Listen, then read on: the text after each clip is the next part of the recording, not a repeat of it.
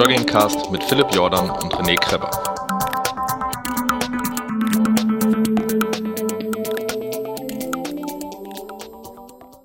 Herzlich willkommen, hier ist er wieder, der Fat Boys Run Podcast. Mein Name ist Philipp Jordan und es ist wieder eine Folge ohne den René, denn es ist wieder eine Interviewfolge. Und ich habe endlich, möchte ich ja beinahe sagen, mit nach einigen Terminfindungsschwierigkeiten ähm, habe ich praktisch den, ich weiß nicht, ob ich, ob es unfair ist, wenn ich sage, den, den, den Jackass-Part von der Runners World dabei. Es ist eigentlich, es ist, umschreibt es nicht wirklich. Aber immerhin derjenige, der mir zum ersten Mal aufgefallen ist, weil er sehr oft äh, zusammen mit anderen Redakteuren, aber doch zu einem Großteil, die Wie ist es eigentlich äh, Sparte äh, macht, aber auch sonst in vielen Berichten auftaucht. Äh, Daniel Eilers, herzlich willkommen.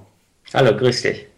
Ähm, ich, äh, bevor wir in, in, in Medias Res gehen, nämlich mit äh, einem gemütlichen langen Gespräch und vielen Fragen und Sachen, die mich interessieren, äh, machen wir jetzt erstmal eine kleine Runde Poesiealbum, nenne ich das jetzt mal. Und äh, da gibt es bestimmt, da du ja, bist du eigentlich ausgebildeter Journalist?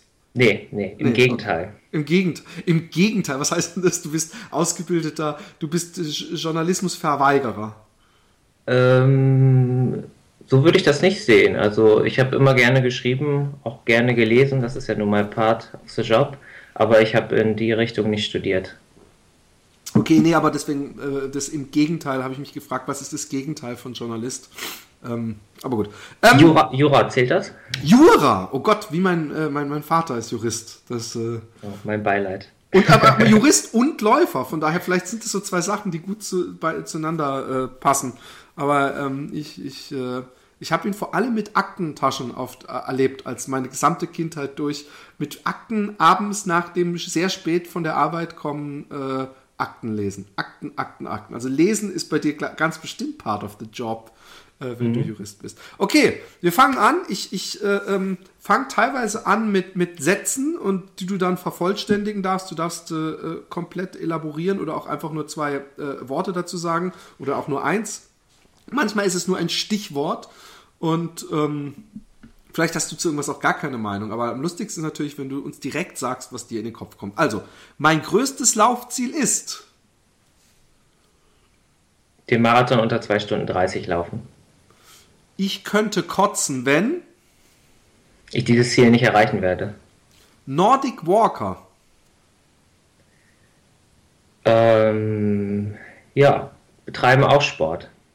Dieter Baumann ist bei uns Kolumnist, ähm, sowohl im Heft als auch online. Ähm, ich habe ihn persönlich einmal getroffen, das war aber vor meiner Zeit bei Runners World.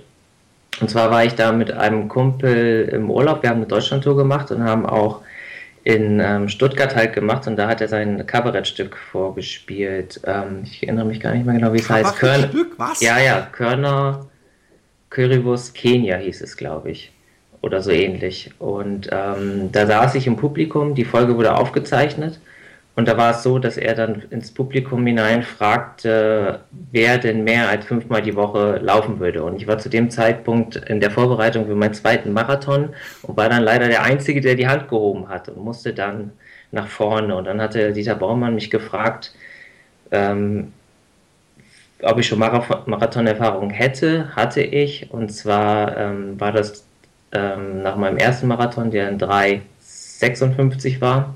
Und dann fragte er mich, was ich mir vornehmen würde. Und dann sagte ich nur, ich würde gerne ein bisschen schneller laufen. Daraufhin sagte er dann zu mir, ja, dann viel Erfolg dafür. Und ähm, vielleicht läufst du dann ja mal eine, 2, äh, eine 3,45 oder eine 3,30.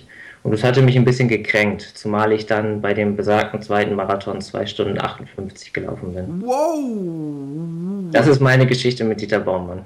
Da gehen wir nachher nochmal drauf ein. Erinnere mich, falls ich es vergessen sollte, auf die 2,58 in zweiten Marathon. Fuck, man, also ist für mich auch eine Steigerung von mindestens einer Stunde möglich. Ja, leider nicht ganz, leider nicht ganz. Hat nicht ganz funktioniert.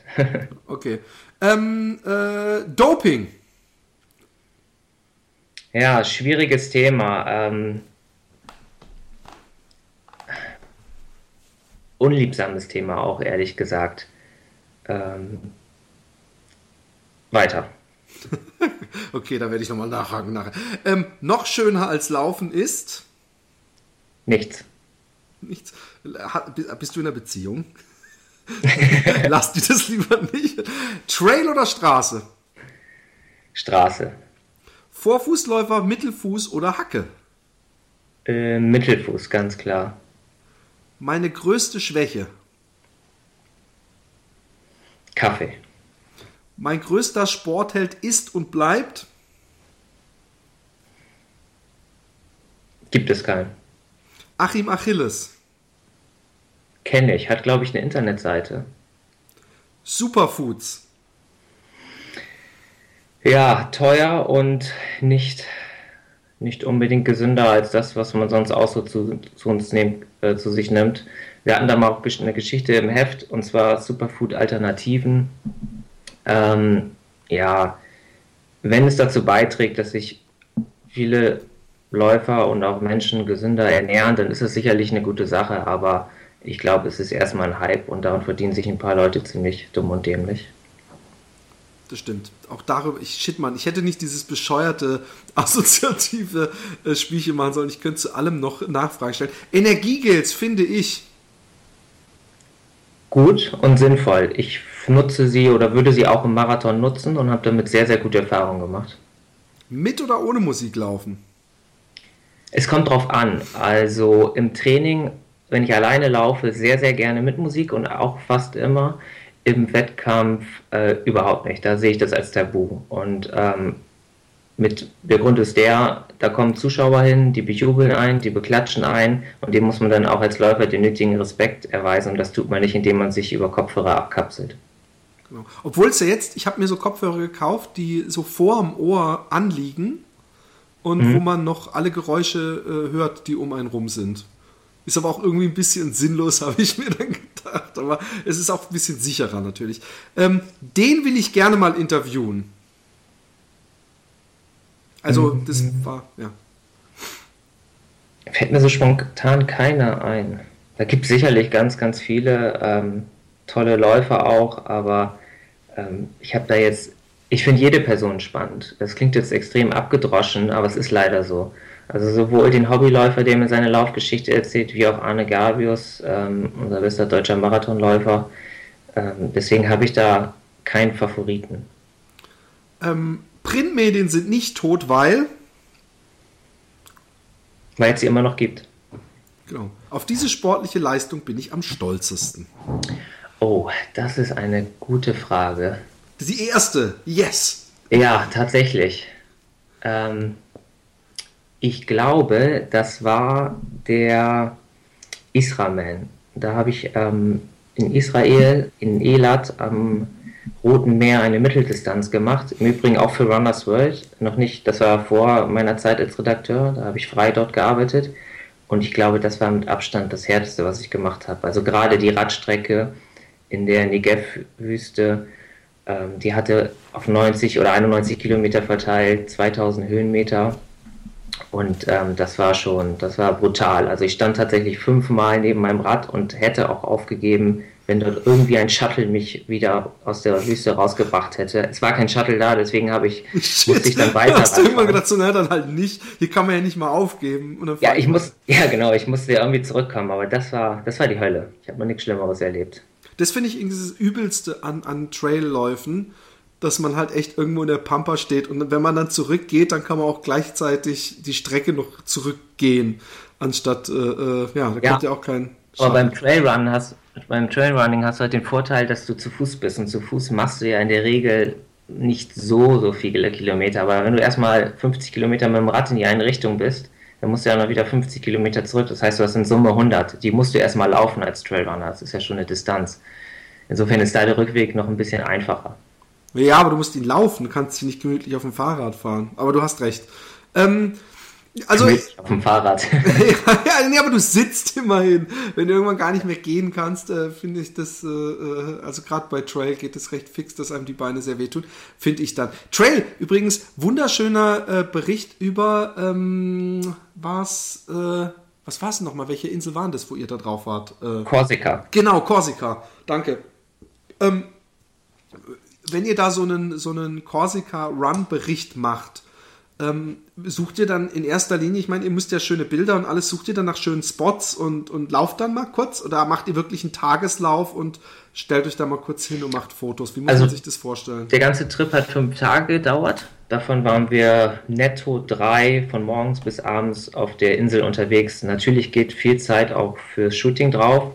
Ähm, du hast den Bericht gesehen. Ähm, wir waren ja mit Knut Höhler unterwegs und ähm, um auch Bilder zu produzieren für diese Geschichte. Und dafür ging auch ein bisschen Zeit drauf. Aber wir haben sehr, sehr viel von der Insel gesehen und auch von dem Trail erlebt natürlich. Cool. Äh, bist du denn sonst, folgst du den, den, den Trail-Stars und Sachen, ähm, was da so abgeht in der Ultra-Trail- und Trail-Szene?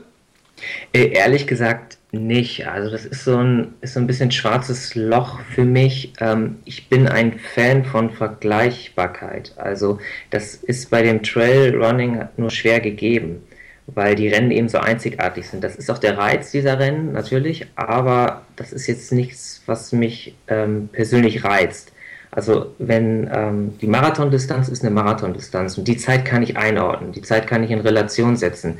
Das ist beim Trailrunning gibt es halt Platzierungen, klar. Und da gibt es auch sicherlich auch vergleichbare, vergleichbare Rennen, aber das, das fehlt mir so. Also vielleicht bin ich da auch noch nicht alt genug für. Also ich denke mal, in 20 Jahren, wenn ich dann nicht mehr schnell rennen kann, ähm, verschiebt sich das Interesse auch und dann werde ich auch sicherlich mich mehr für die Szene interessieren. Ja, du hast dann auch noch eine Chance, eine komplette Profikarriere hinzulegen, weil dieser Marco Omo, der hat ja mit äh, über 60 den Ultra Trail du Mont Blanc noch gewonnen. Ne?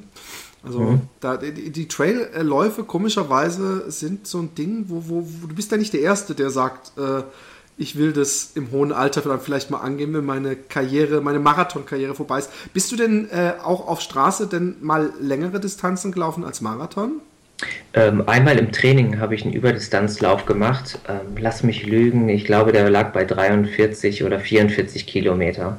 Okay. Ähm, das war aber reiner Zufall, weil ich ja noch, weil ich noch zurück musste. Ich hatte immer wieder, bin ich in der Runde gelaufen, ich hatte so eine 5-Kilometer-Runde und ich musste halt zwei Kilometer einlaufen, um zu dieser Runde zu kommen und musste auch wieder zurücklaufen. Und das lief so gut, dass ich dann gesagt habe, okay, jetzt läufst du einen Marathon und dann ähm, noch die zwei zurück waren dann 44, glaube ich, etwas drunter, 43,8 krass.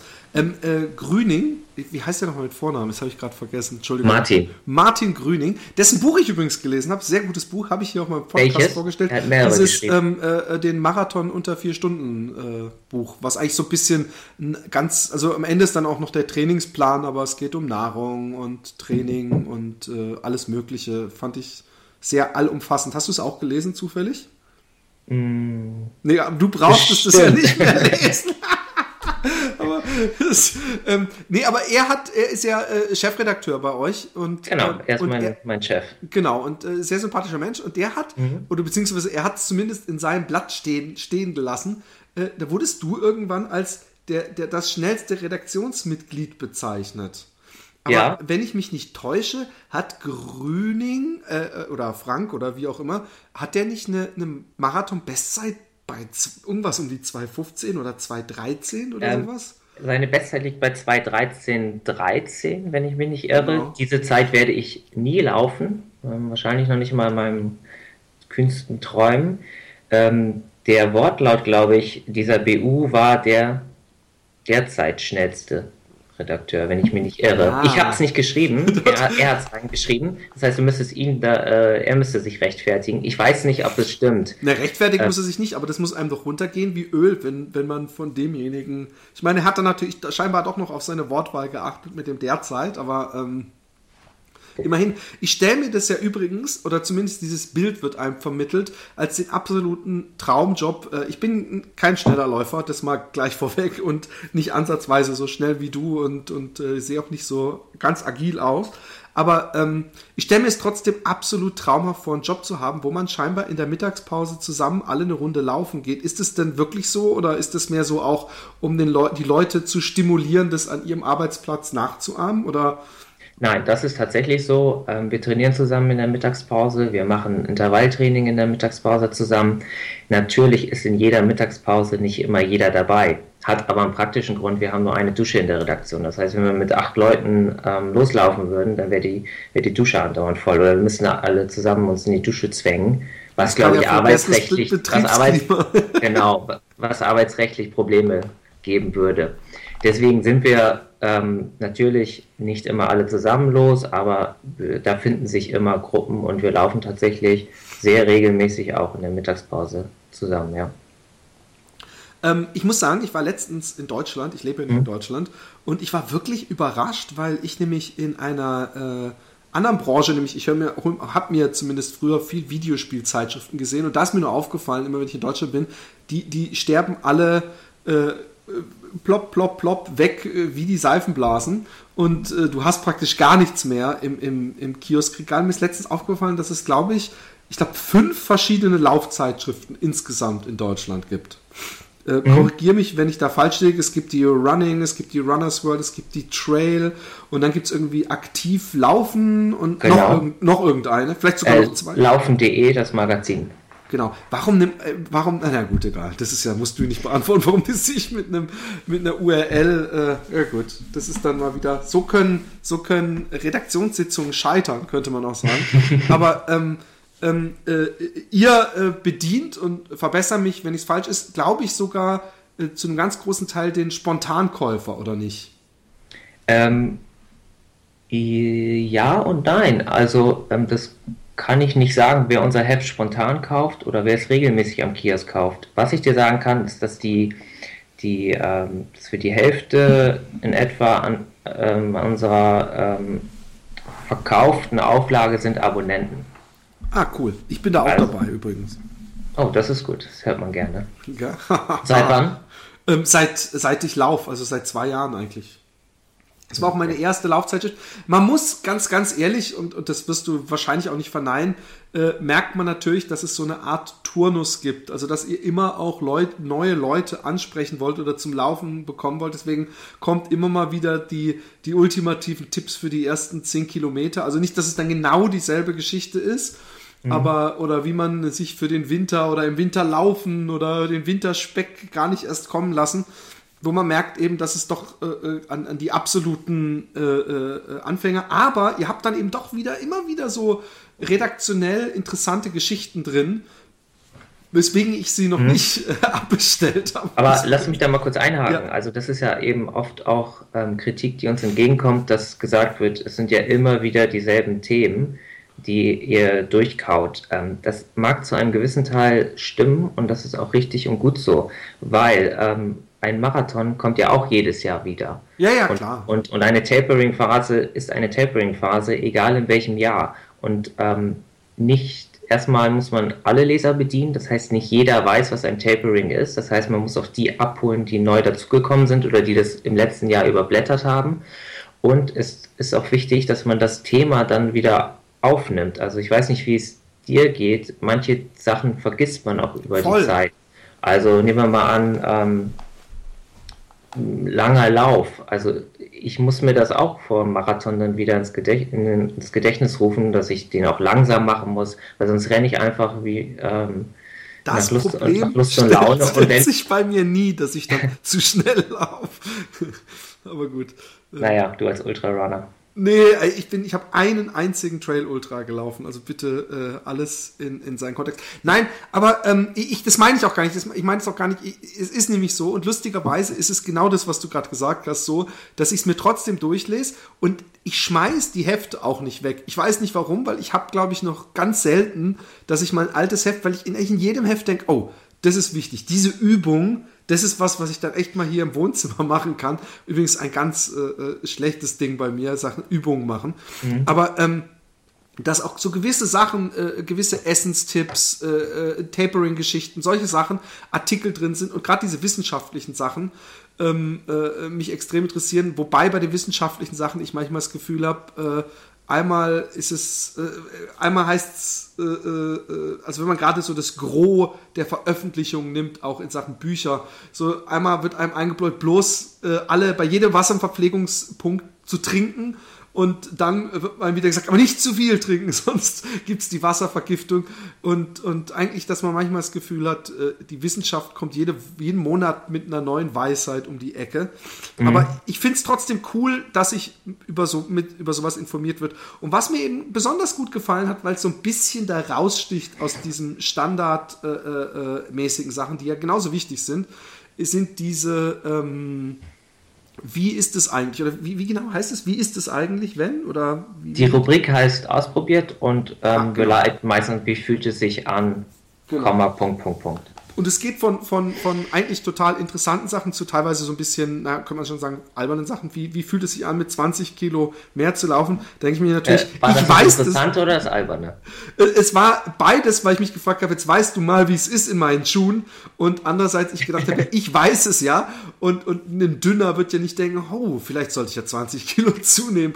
Also von daher dachte ich, das war einfach mal, es war interessant, aber ähm, äh, äh, man könnte die Sinnfrage stellen. Aber es gibt ja alle möglichen, also auch mit, mit Springerstiefeln. Hast du das gemacht eigentlich? Nein, das war ein Praktikant, Oliver Prang hieß der, der hat das ausprobiert.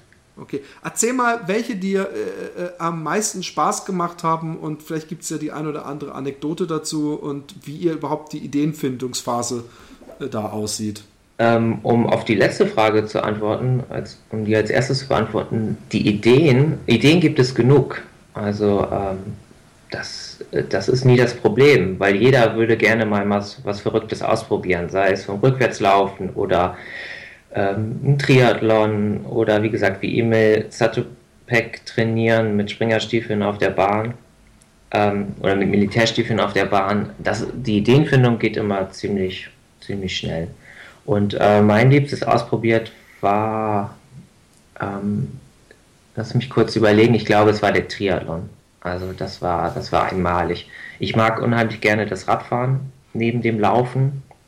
Und ähm, das beides zu verbinden in einem Ausprobiert war einfach toll. Und du bist vorher gar kein Triathlon gelaufen? Ähm, ich, wie gesagt, ich habe mal diesen Israelman gemacht. Was, äh, was für Abstände? Das hast du vorhin, hast du den, den Radabstand genau. genannt? Es war eine, eine Mitteldistanz. Ähm, 1,9 Kilometer Schwimmen, in dem Fall 92 Kilometer Rad oder 91 ähm, und ein Halbmarathon hinten drauf laufen. Puh. Das habe ich mal gemacht, ähm, ohne spezifisches Training auch. Das war mein erster Triathlon, wenn man so will. Und die, der, das ausprobiert war dann der zweite, aber es war meine erste olympische Distanz. Okay. Und da hast du dich voll reingehängt. Ähm, ich hätte es tun sollen. Also Leider nicht. Ich hatte zu dem Zeitpunkt oder was mich jetzt schon seit einem Dreivierteljahr plagt, ähm, extreme Knieprobleme. Ich kann in letzter Zeit ziemlich, ziemlich wenig laufen und das war im Vorfeld auch so. Ich konnte halt irgendwie dreimal die Woche ein bisschen laufen gehen, mehr war nicht drin. Fahrrad gefahren habe ich ein bisschen mehr. Ähm, viel auch zur Arbeit hin. Mein Arbeitsweg sind etwa 20 Kilometer und da bietet es sich einfach an, mit dem Rad zu fahren. Aber da habe ich auch ein einziges Mal bin ich, glaube ich, auch nur mit meinem Rennrad gefahren. Den Rest habe ich mit meinem ähm, Citybike gemacht.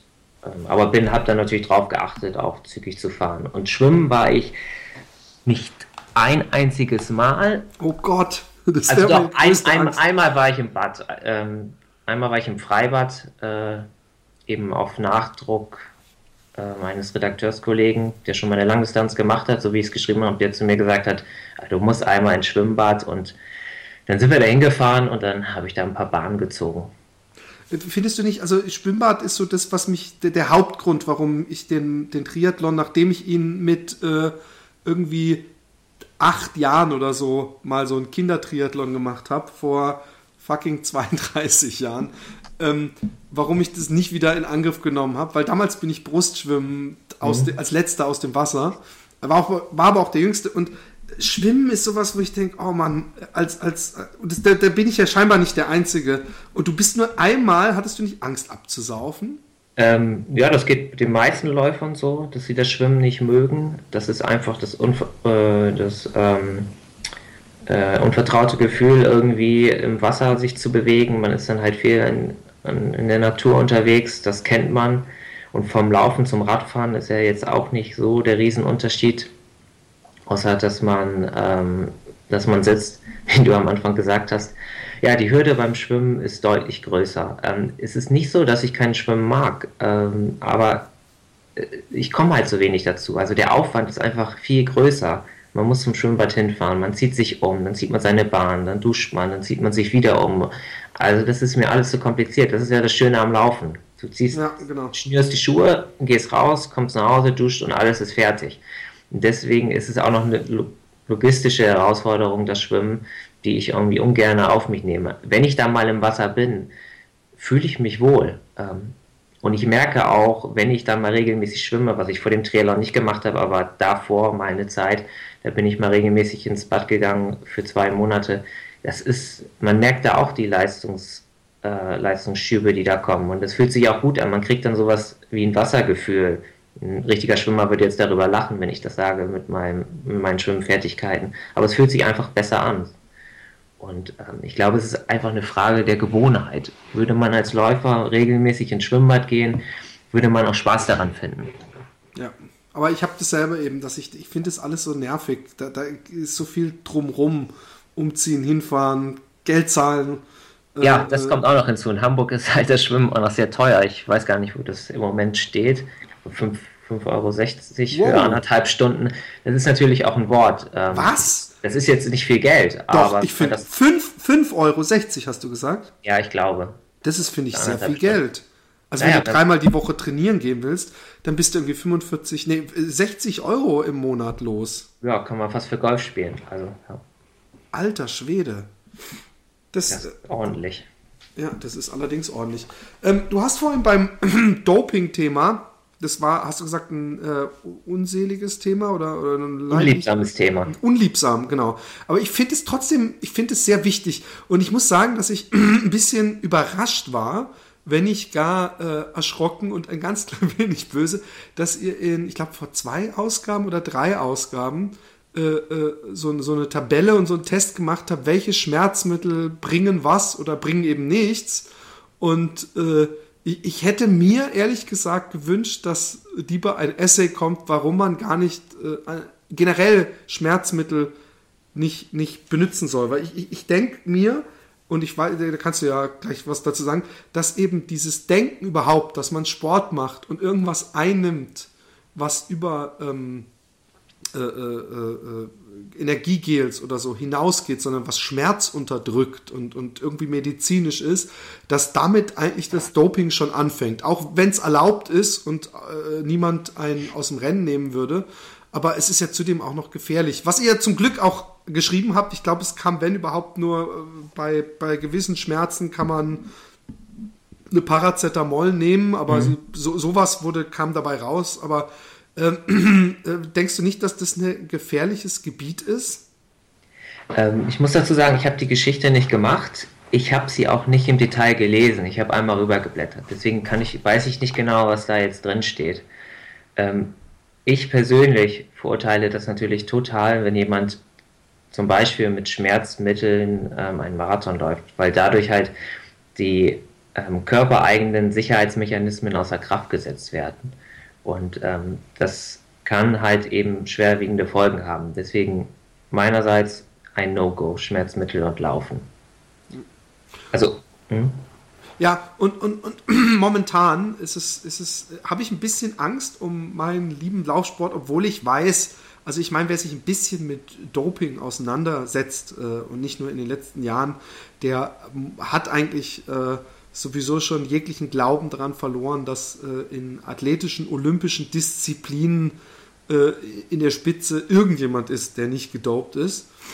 Aber ähm, jetzt gerade, äh, äh ich habe den Namen gerade nicht drauf, wo auch noch dieser Trainer von Mo Farah und der ja ganz viele Leute trainiert hat, dieser Engländer. Oder Salazar. Genau. Dass der auch jetzt mit Doping in, in Verbindung gebracht wird und dann die ganzen Kenianer, die jetzt alle auffliegen, ähm, das ist nicht schön. Und, und, das Komische ist, um wieder Dieter Baumann ins Spiel zu bekommen, irgendwie glaube ich dem ja auch noch, dass ihm, dass, dass, ich kann nicht glauben, ich will nicht glauben, dass er damals gedopt hat und finde natürlich die Zahnpasta-Geschichte trotzdem weird. Wie mhm. siehst du das alles? Ähm, ja gut, was Dieter Baumann angeht, dann müsstest du mit ihm mal sprechen, damit er dir die Geschichte erzählt.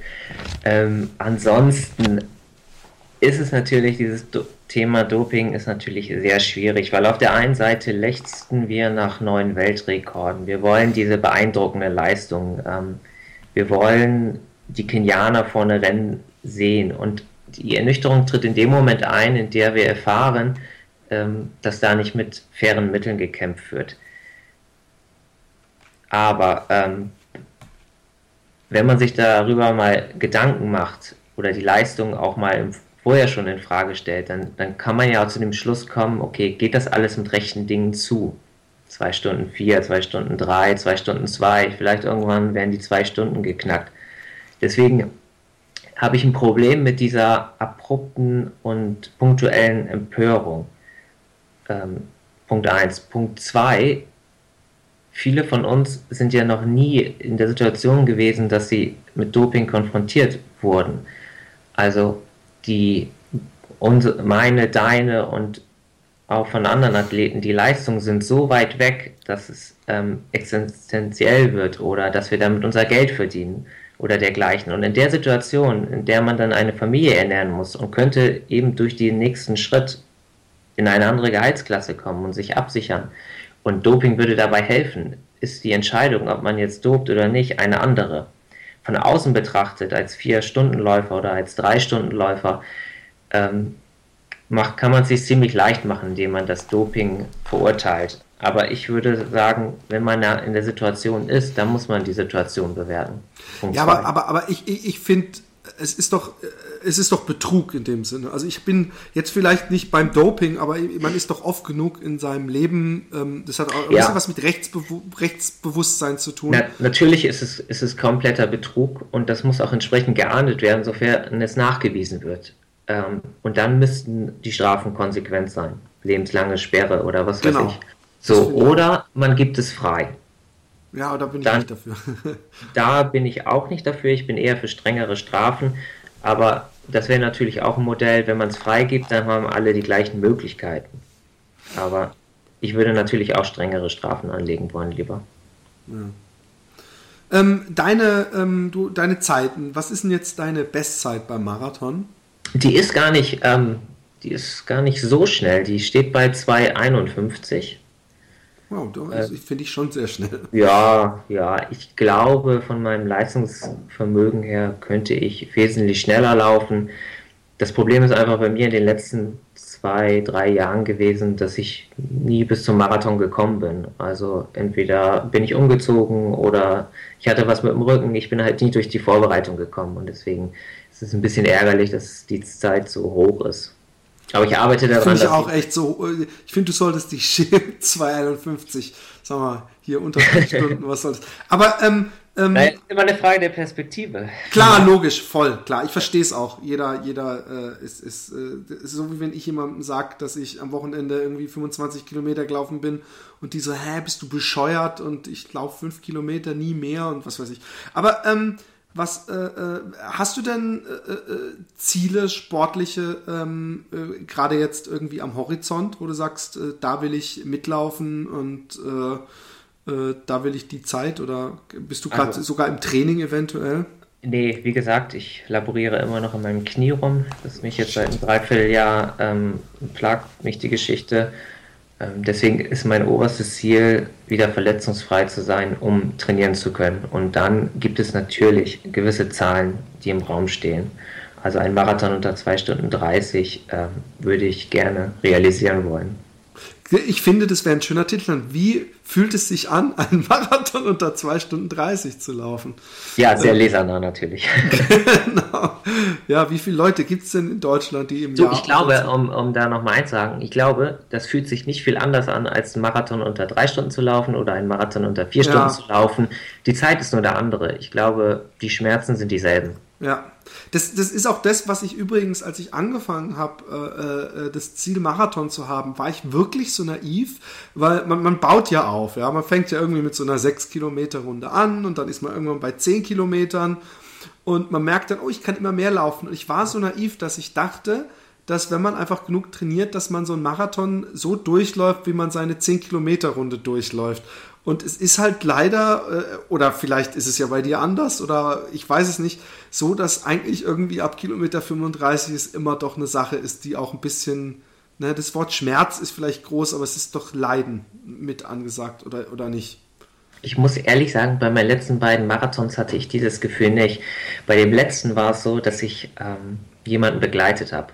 Also das war nicht. Ah ja, stimmt, Marathon. das ist im neuesten, ne? In der neuesten Pacemaker, ne? Ja, nee, nee, das war aber kein, oh. das war kein Marathon, äh, das war nur ein 10-Kilometer-Lauf. Aber ähm, bei dem Marathon, bei der 251, habe ich jemanden ähm, begleitet. Und ähm, das heißt, ich bin natürlich nicht an meiner Leistungsgrenze gelaufen, sondern ich hatte halt auch noch einen Puffer, um natürlich Wasser zu reichen, etc. Und ähm, deswegen, da habe ich diesen Schmerzzustand gar nicht gespürt, sondern das hat sich angefühlt wie wie ein Dauerlauf, ein zügiger Dauerlauf. Und bei dem Marathon davor, das war die 2,58, hatte ich diesen Zustand auch nicht. Im Gegenteil, das war die Rennphase, an der, an, in der ich am schnellsten war. Ähm, wie, wie das zustande kam, weiß ich nicht. Also ich war da wahrscheinlich in so, ein, in so einem Flow drin und konnte da nochmal beschleunigen. Ähm, also da, da hatte ich das Gefühl auch nicht. Und daher, ich, ich kenne das vom 10-Kilometer-Lauf, dass bei nach sieben Kilometern äh, überlege ich, ob ich aussteige, weil alles wehtut. Aber beim Marathon kenne ich es komischerweise nicht. Okay. okay ist ein bisschen abnormal wahrscheinlich, aber nee, ich, ich muss sagen, Status quo. Ich mag 10-Kilometer-Läufe deswegen nicht mehr, weil, weil es so ein Gehetze ist und äh, ich dann eben auch das habe, dass ich zu schnell gelaufen bin, wenn ich es gemacht habe. Deswegen versuche ich, deswegen suche ich mir auch diese langen Sachen raus oder mhm. zumindest Marathon, weil dann kann man so tun, ja, ich muss ja langsam laufen. Ne? Aber ähm, äh, noch ein bisschen mal zu, zu, zu Runners World. Mhm. Wie, wie bist du bist fest angestellt oder nicht? Genau, ich bin festangestellter Redakteur, sowohl für Print als auch für Online. Ich bin da ein Twitter, ich mache beides. Und du darfst da, ähm, äh, ich meine, ich nehme mal an, ihr habt da Redaktionssitzungen, aber äh, mhm. ich gehe mal davon aus, äh, dass du da auch sagen kannst, hey, ich würde mal gern darüber schreiben, ich würde mal gern darüber schreiben oder wie, wie muss ich mir das vorstellen? Also wir haben ähm, Themenkonferenzen und da besprechen wir dann die Themen für die jeweiligen Ausgaben. Natürlich hat man immer Spielraum, man kann etwas vorschlagen, vieles ähm, wird auch von unserem Chefredakteur, Chefredakteur vorgegeben, vieles liegt einfach nahe, ähm, im Januarheft, dass, das, dass der Schwerpunkt Marathon ist, liegt nahe, da braucht man nicht, nicht groß überlegen. Aber natürlich, also man kann sich einbringen, man kann sich mit seinem Themen einbringen und dann wird halt darüber diskutiert, ob das ein gutes Thema ist, ob es ankommen könnte. Und dann ähm, kann, wird das Thema realisiert anschließend. Und ist es so ein klassisches 9-to-5-Ding, also dass du, sagen wir mal, viermal die Woche im Büro sitzt oder darfst du dann wieder ausfliegen und, und äh, praktisch äh, dann jetzt testen in diesem Fall? Das ist ja der kleinste Teil dieses, von dem gehe ich mal davon aus, von diesem, wie fühlt es sich an. Mhm. Aber es gibt dann ja auch äh, äh diese, diese Korsika-Geschichten und Co. Da äh, habt ihr so ein Büro, wo dann jeder an seinem Rechner sitzt jeden Tag. Klar, ich habe ein, wir haben ein Büro, ich habe einen Arbeitsplatz in der Regel be beginnen wir um 9.30 Uhr und arbeiten bis 18.30 Uhr. Äh, offiziell haben wir Vertrauensarbeitszeit, aber diese Kernarbeitszeit hat sich einfach eingespielt und auch bewährt. Wenn man natürlich Außentermine hat, dann weicht das davon ab. Das kann dann sein, dass, ich, dass der Außentermin vor 9.30 Uhr beginnt und dann auch vor 18.30 Uhr fertig ist. Aber wir stempeln nicht, wir haben auch kein Zeitkonto oder dergleichen. Ähm, so sieht's aus.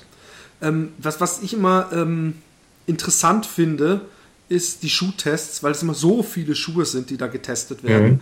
Und wir machen auch ab und zu Tests, aber das sind dann mehr äh, Erfahrungsberichte. Also wir können da keine Stiftung Warentests mäßigen äh, äh, Belastungstests machen mhm. oder irgendwelche Messungen, habt ihr denn da spezielles Personal? Also sagen wir mal, Wissenschaftler ist vielleicht ein bisschen großes Wort, aber Leute, die sich äh, ausschließlich mit dem Schuhetesten beschäftigen, also dem nicht dem Laufen, sondern also nicht dem Fühltest, sondern dem, ich weiß nicht, den ganzen anderen Datentests. Mhm. Wir haben ähm, unser Testchef Urs Weber ist dafür zuständig. Der hat die Oberhand über die Schuhtests Und ähm, wir haben in, ähm, wir haben natürlich externe Testläufer. Wir testen selbst auch die Schuhe. Urs testet sehr viele Schuhe. Und wir haben in Amerika Runners World ähm, ah, ja, die US-Ausgabe, die haben auch ein Testlabor. Und es gibt zusätzlich auch noch ein Schuh Summit einmal im Jahr. Dort kommen dann die Redaktionen weltweit zusammen und sprechen über die Schuhe und über die Entwicklung. Ja, also was mir als, als holländischen, äh, auch äh, von der holländischen Version des Runners, der Runners World, mhm. aufgefallen ist, dass ihr gerne auch mal äh, äh, Artikel austauscht. Also es sind auf jeden Fall Artikel, ich weiß nicht, ob dann das allgemeine Runners World Artikel sind, die dann in alle Länder äh, rausgeschickt werden. Aber äh, es war, gab teilweise schon Covergleichheit mit drei Monate Abstand. Es mhm. gab Artikel, die ich dann gesehen habe in der holländischen, weswegen ich mir überlege, ob ich die holländische zum Beispiel abbestellen sollte, weil die auch etwas dünner ist als, als eure Version. Aber ähm, kriegt ihr das dann immer mit oder, oder äh, äh guckt ihr auch mal, was haben die denn Interessantes? Ja, ja klar. Also ähm, wir sind Ableger von der amerikanischen Ausgabe und da tauscht man sich inhaltlich aus. Das ist klar. Also wir können Artikel übernehmen von den anderen okay. Ausgaben. Und äh, ist denn auch bei dir, ist mal zum Beispiel ein Artikel von dir auch mal in der amerikanischen ge, äh, gestanden oder äh, kriegt man ich glaub, nicht mit? Ich glaube nicht. Ich glaube nicht. Okay. Und liest du denn selber die amerikanische? Ähm, ja, rudimentär. Ich, ich, lese sie schon und blätter sie durch, aber ähm, eben je nach Zeit. Und Laufbücher, Liest du Laufbücher auch, also übers Laufen? Nicht mehr so viele, muss ich ehrlich sagen, weil ich ähm, jetzt berufsbedingt sehr viel ähm, auch ähm, Laufartikel lese und, und auch andere Laufzeitschriften natürlich. Und ähm, da fehlt so ein bisschen die Zeit, mich dann ähm, noch intensiver mit zu beschäftigen. Aber ich habe, ähm, als ich noch Student war und anfing mit dem Laufen, habe ich die Laufbücher alle rauf und runter gelesen von Stephanie das ist lustig, Greening. welches Stephanie meinst du denn dann? Es gibt ja, es gibt ja zwei Brüder. Das große Laufbuch. Also okay. von ähm, Herbert Stephanie. Okay, weil ich habe von dem anderen Stephanie, das war das Buch, was mein Vater damals zum Laufen gebracht hat. Äh, und da hat er mir noch aus irgendeinem Archiv eins besorgt und das hieß Lebenslauf. Aber das ist auch wirklich äh, äh, sehr alt. Also man sieht schon an den Schuhen, die vorne drauf sind. Und das Lustige ist, dass ganz, ganz viele Sachen in diesem Buch auch heute wieder in den Büchern stehen. Also, dass dann doch irgendwie äh, vieles, also auch barfuß laufen, dass man einfach mal auf einer Wiese laufen soll, sagt dann äh, Manfred Steffni heißt er, genau. Mhm. Ja, wo, wobei da natürlich auch ähm, Entwicklungen immer stattfinden. Also ich erinnere mich noch, als ich angefangen habe zu laufen, vor sechs Jahren, hieß es möglichst viel Dämpfung, dann kam die Barfußlaufbewegung, da hieß es keine Sprengung, wenig Dämpfung genau. oder so wenig Dämpfung wie möglich. Jetzt ist, ja, zwischendurch kommt Mahoka oder jetzt ist ähm, neuerdings ein Trend, dass man sagt, eher ein gemäßigter Umgang.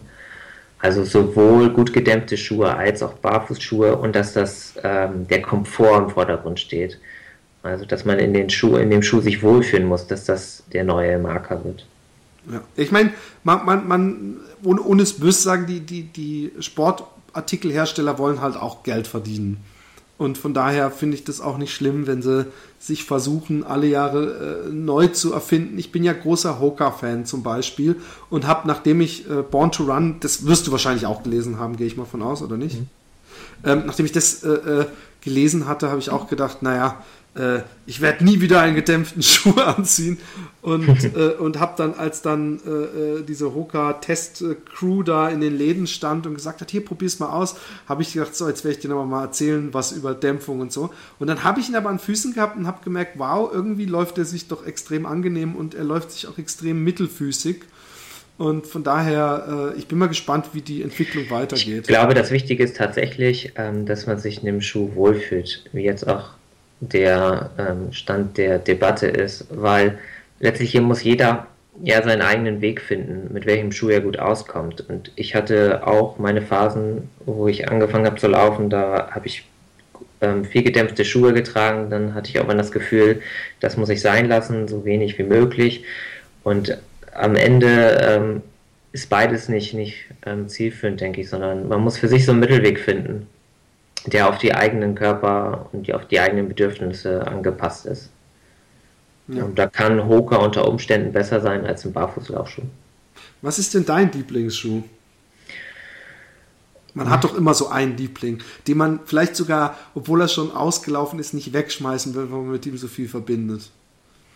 Ich habe nicht äh, so einen Schuh, den ich jahrelang laufe und behalte. Ähm, ich trage viele Schuhe im Wechsel. Ähm, mein Lieblingsschuh, also ein Schuh liegt mir natürlich am Herzen. Das ist der Mizuno Wave Rider, weil ich da diesen besagten 2 Stunden 58 Marathon gelaufen bin. Das war, war eine tolle Erfahrung und diese Erfahrung hängt auch an dem Schuh. Ansonsten laufe ich querbeet, also Essex DS Trainer oder New Balance, Sukuni laufe ich auch sehr gerne, Nike natürlich, also wirklich durch die Bank weg. Immer verschiedene Schuhe. Ich werde öfter mal, wenn, wenn irgendwie die Sprache aufs Laufen kommt, sagen Leute zu mir, warum machst du das überhaupt? Das bringt überhaupt keinen Spaß, es ist extrem, es ist doch viel zu lang, es ist nicht gut für den Körper.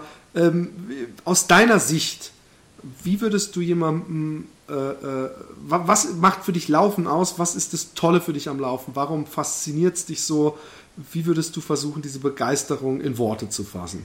Also ich beantworte diese Frage mal ganz persönlich und nicht genau, äh, universell. Für mich ist das das Schöne am Laufen oder was ich daran genieße, ist ähm, die Isolation. Also ich laufe unheimlich gerne alleine, ich laufe auch gerne mit anderen, aber ich laufe auch sehr gerne alleine und dann auch sehr gerne, wo es ruhig ist, im Wald und laufe dann einfach für mich, bis mir die Beine brennen. Dann laufe ich zurück, dusche und tue so, als wenn nichts gewesen wäre. Also diese, diese Flucht einfach mal raus und bei sich sein und alleine sein, das ist für mich der Reiz des Laufens. Also man könnte das sicherlich mit innerer Einkehr und anderen pathetischen Worten beschreiben, ähm, aber ich genieße dann einfach in dem Moment allein zu sein. Gibt es ein lustig, eine lustige Laufanekdote, die du noch mit uns teilen willst? Also von Durchfall bis, was weiß ich, gibt es irgendwas oder eine, eine spannende Laufgeschichte, wo du dachtest, Mensch, dass mir sowas mal passiert? Hm, erzähl mal deine. Denke ich drüber nach in der Zeit. Ich, ähm, oh Gott.